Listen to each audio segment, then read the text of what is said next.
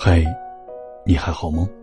我是酒馆今晚的受益人周三，你们也可以叫我三叔。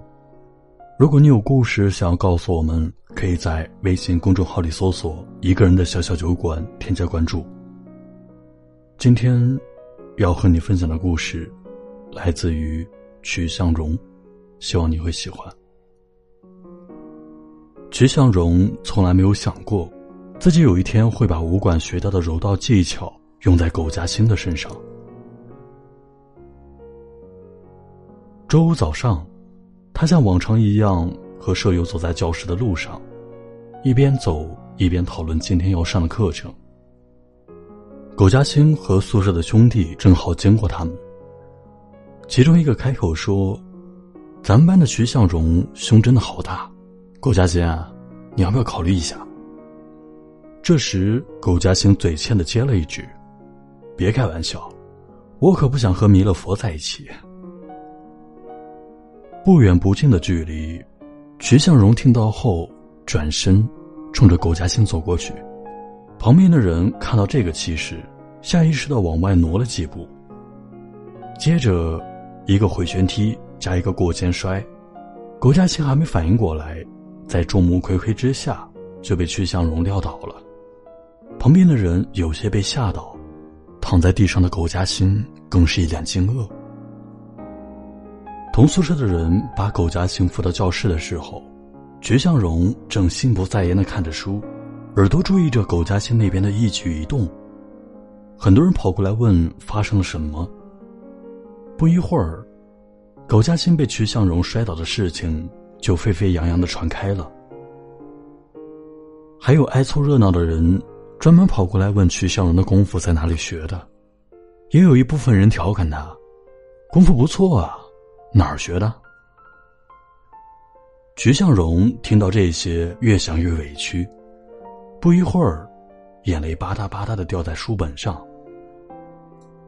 好事的人看见曲向荣哭了，用胳膊戳了一下苟家兴。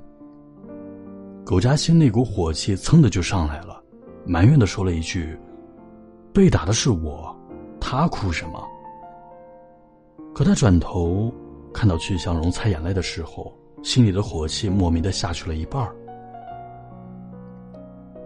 后来，曲向荣在厕所听见一群女生讨论他打苟家兴的事情。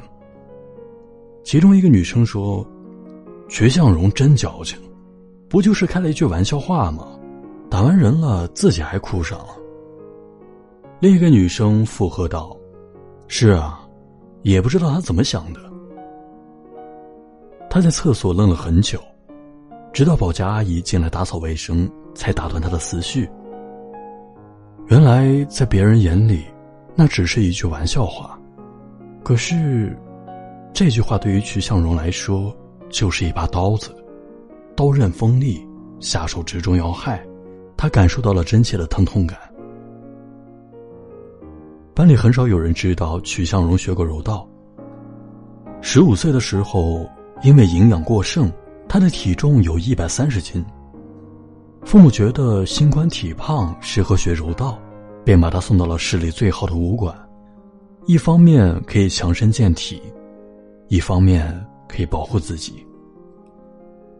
可惜想象太美好，强身健体的目的没有达到。因为运动量大，吃得多，他足足又胖了二十斤。在新生群里，他随随便便一站，让人想不发现都难。军训的时候练习正步，教官让保持一个姿势三分钟，谁没有坚持下来就要受惩罚。徐向荣被后面的男生恶作剧似的推了一把，在安静的军训队伍里，扑通一声引起了大家的注意。连带着曲向荣身边的人全部摔倒了，很多同学发出了嘲讽的笑声。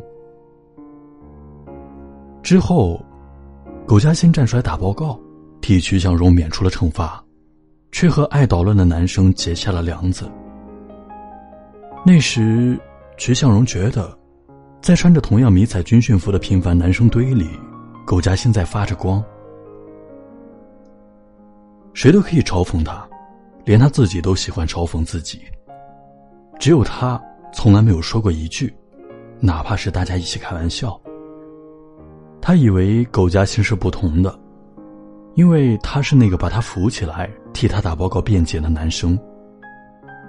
他以为他能承受得了他一句玩笑话，就像面对其他人的嘲讽，麻木了也就都一样了。可是，当他真正听到那句话的时候，才发现自己并不能承受。意识到这些不同之后，他知道，自己大概是喜欢上了苟家欣。苟家欣就是那种不怎么爱学习，但因为脑子聪明、成绩一直不错的男生。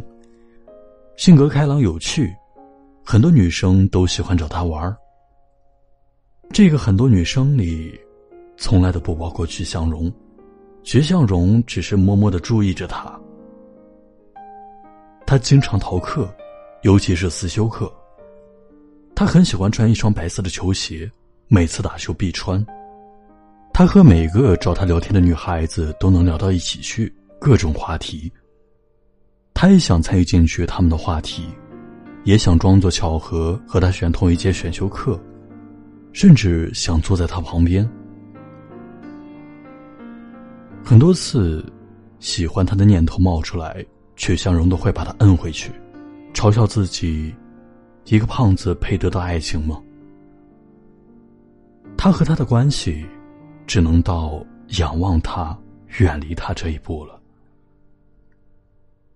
直到有一天，苟家欣把曲向荣叫到操场，问他：“当时军训的时候，我帮你解了围，你能不能也帮我一个忙？”他的声音带着些蛊惑。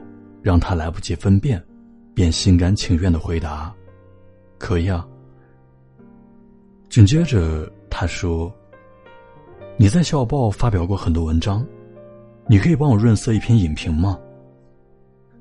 他心里的种子被一篇影评浇灌，发了芽。那篇影评他改了很久，他想要给苟嘉欣留下一个好印象。不久之后。班里的同学都在讨论，隔壁班的女生影评写的真好，怪不得还在上学就已经是知名公众号的签约影评人呢。徐向荣找同学要来链接，打开一看，竟然是之前苟家欣让他帮忙润色的那篇，上面标注的不是苟家欣的名字，当然也不是他的名字，而是隔壁班女生的名字。曲向荣以为自己可以很好的控制这份失落感，可是这一天，这种失落以迅猛之势铺天盖地席卷了他，他才明白，很多东西是身不由己，心不由己。曲向荣没有找苟家欣问过这件事，苟家欣除了一句感谢，也没有说过其他话。他以为他帮他润色过影评。他以为，他知道他的小秘密，他以为他们是好朋友了。到头来，他不过是帮讨好隔壁班女生的一枚棋子。可是，徐向荣喜欢他，哪怕做一枚棋子，他也心甘情愿。这种心甘情愿被放大，在徐向荣这里变成：你不喜欢我也不要紧，我喜欢你就好了。直到，苟嘉欣开玩笑说他像弥勒佛，说他不要和弥勒佛在一起。他轻而易举的就撕开了他建的心理防线，用最轻的一句玩笑话，把他彻底击溃。就像小时候隔着玻璃看橱窗里的洋娃娃，他可以不哭不闹的自我催眠，说一点也不想要。可受不了别人说自己配不上那个洋娃娃。毕竟从一开始，他心里就没有奢望过。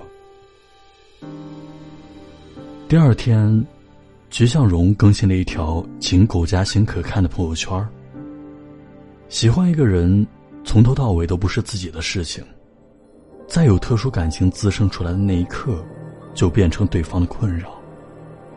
希望你以后不再困扰，我不会再喜欢你了。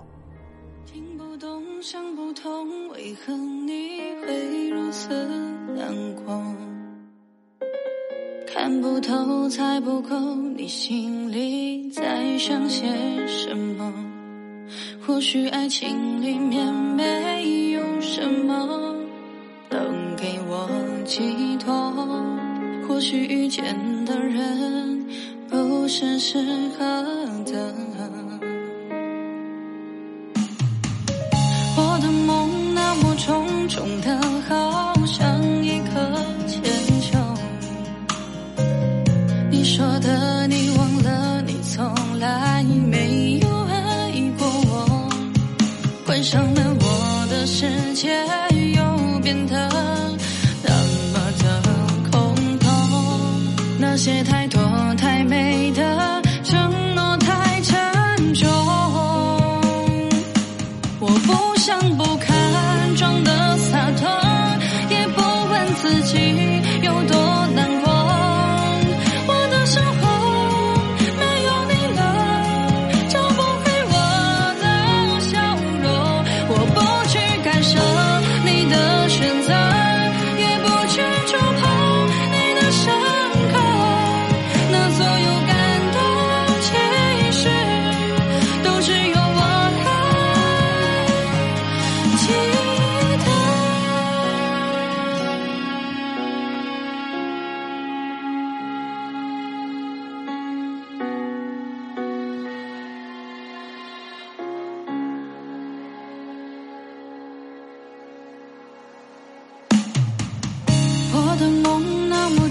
重的，好像一颗铅球。